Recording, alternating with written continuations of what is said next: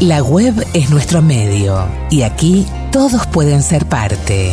Y gracias por venir. En el podcast de El Narrador, todo lo que fue, es y será.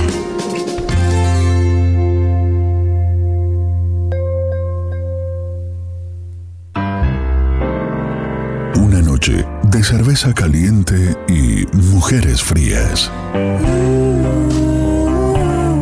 Mordió un libro en un oscuro callejón de mala muerte.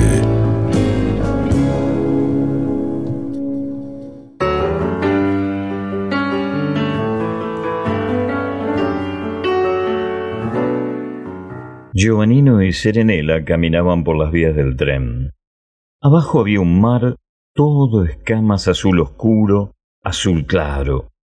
Arriba, un cielo apenas estriado de nubes blancas. Los rieles eran relucientes y quemaban. Por las vías se caminaba bien y se podía jugar de muchas maneras. Mantener el equilibrio, él sobre un riel y ella sobre el otro, y avanzar tomados de la mano, o bien saltar de un durmiente a otro sin apoyar nunca el pie en las piedras. Giovannino y Serenela habían estado cazando cangrejos y ahora habían decidido explorar las vías, incluso dentro del túnel. Jugar con Serenela daba gusto porque no era como las otras niñas que siempre tienen miedo y se echan a llorar por cualquier cosa. Cuando Giovannino decía vamos allá, Serenela lo seguía siempre sin discutir. Deng. Sobresaltados miraron hacia arriba. Era el disco de un poste de señales que se había movido. Parecía una cigüeña de hierro que hubiera cerrado bruscamente el pico. Se quedaron un momento con la nariz levantada. Qué lástima no haberlo visto. No volvería a repetirse. Está a punto de llegar un tren, dijo Giovannino. Serenela no se movió de la vía. ¿Por dónde? preguntó. Giovannino miró a su alrededor con aire de saber. Señaló el agujero negro del túnel que se veía ya límpido, ya desenfocado, a través del vapor invisible que tembraba sobre las piedras del camino. Por allí, dijo. Parecía oír ya el oscuro resoplido que venía del túnel y vérselo venir encima, escupiendo humo y fuego, las ruedas tragándose los rieles implacablemente. ¿Dónde vamos, Giovannino? Había, del lado del mar, grandes pitas grises erizadas de púas impenetrables. Del lado de la colina corría un seto de hipomeas cargadas de hojas y sin flores.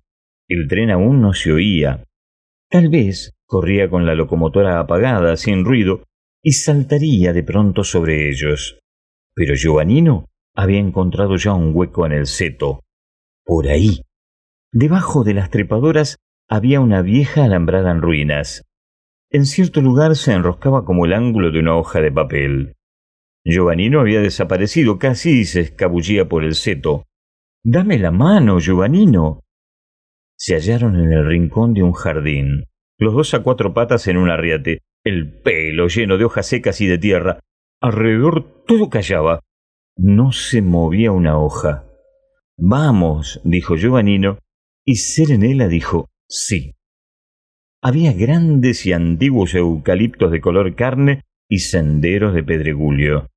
Giovannino y Serenela iban de puntillas, atentos al crujido de los guijarros bajo sus pasos. ¿Y si en ese momento llegaran los dueños? Todo era tan hermoso. Bóvedas estrechas y altísimas de curvas hojas de eucaliptos y retazos de cielo, solo que sentían dentro de esa ansiedad porque el jardín no era de ellos y porque tal vez fueran expulsados en un instante. Pero no se oía ruido alguno. De un arbusto de madroño, en un recodo, unos gorriones alzaron el vuelo rumorosos. Después volvió el silencio. ¿Sería un jardín abandonado? Pero en cierto lugar, la sombra de los árboles terminaba y se encontraron a cielo abierto, delante de unos bancales de petunias y volúbilis bien cuidados y senderos y balaustradas y espalderas de boj. Y en lo alto del jardín, una gran casa de cristales relucientes y cortinas amarillo y naranja. Y todo estaba desierto. Los dos niños subían cautelosos por la grava. Tal vez se abrirían las ventanas de par en par y severísimos señores y señoras aparecerían en las terrazas y soltarían grandes perros por las alamedas.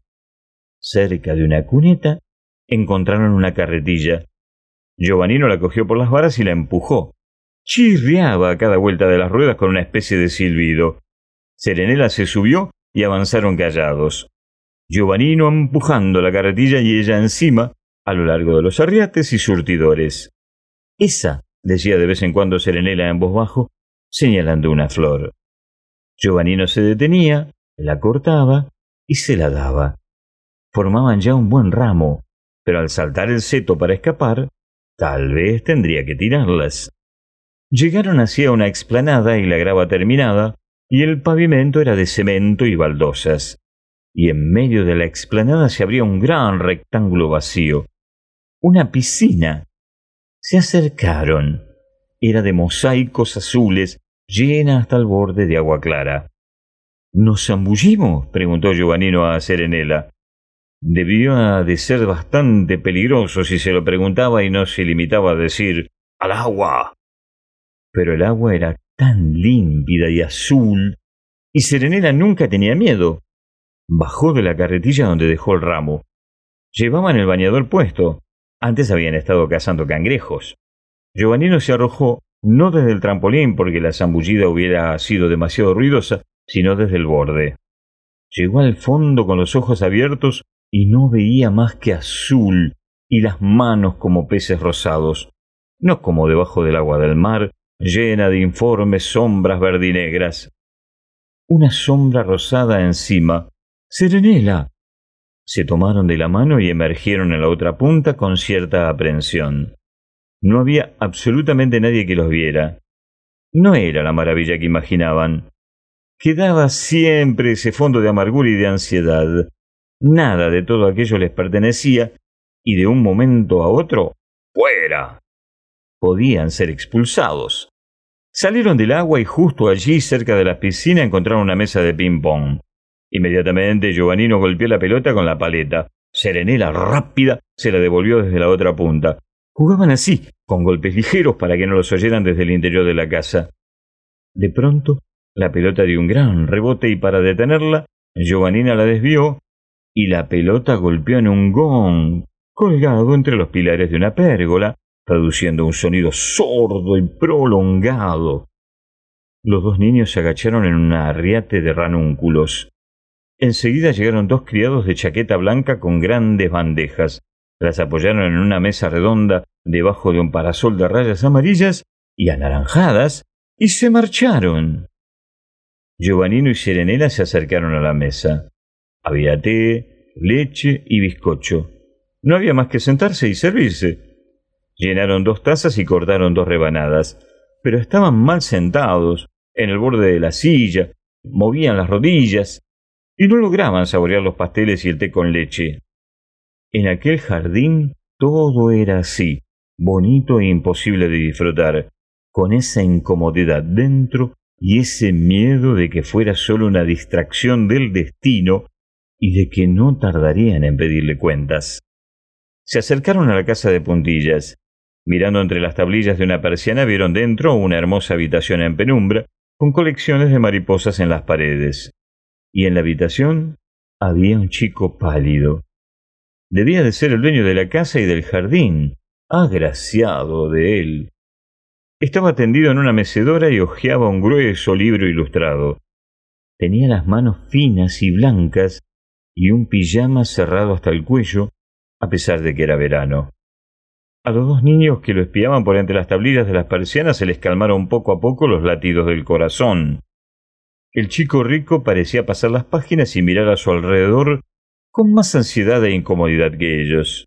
Y era como si anduviese de puntillas, como temiendo que alguien pudiera venir en cualquier momento a expulsarlo, como si sintiera que el libro, la mecedora, las mariposas enmarcadas y el jardín con juegos, y la merienda y la piscina y las alamedas le fueran concedidos por un enorme error y él no pudiera gozarlos, y sólo experimentase la amargura de aquel error como una culpa. El chico pálido daba vueltas por su habitación en penumbra con paso furtivo. Acariciaba con sus blancos dedos los bordes de las cajas de vidrio consteladas de mariposas y se detenía a escuchar. Era el miedo de que un sortilegio pesara sobre la casa y el jardín, sobre todas las cosas bellas y cómodas, como una antigua injusticia. El sol se oscureció de nubes. Muy calladitos, Giovannino y Serenela se marcharon. Recorrieron de vuelta los senderos, con paso rápido, pero sin correr, y atravesaron gateando el seto. Entre las pitas encontraron un sendero que llevaba a la playa pequeña y pedregosa, con montones de algas que dibujaban la orilla del mar. Entonces inventaron un juego espléndido, la batalla de algas. Estuvieron arrojándoselas a la cara a puñados hasta caer la noche. Lo bueno era que Serenela nunca lloraba.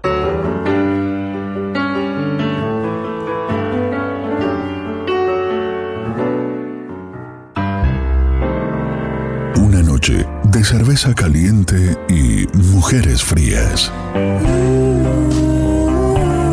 Me mordió un libro en un oscuro callejón de mala muerte.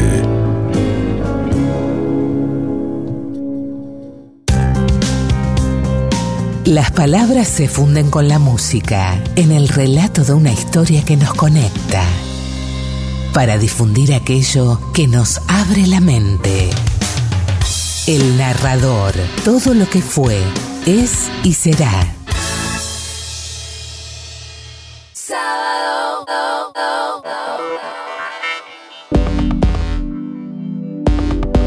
Las historias, cuentos, relatos y leyendas del narrador se pueden escuchar en el podcast del programa en Spotify.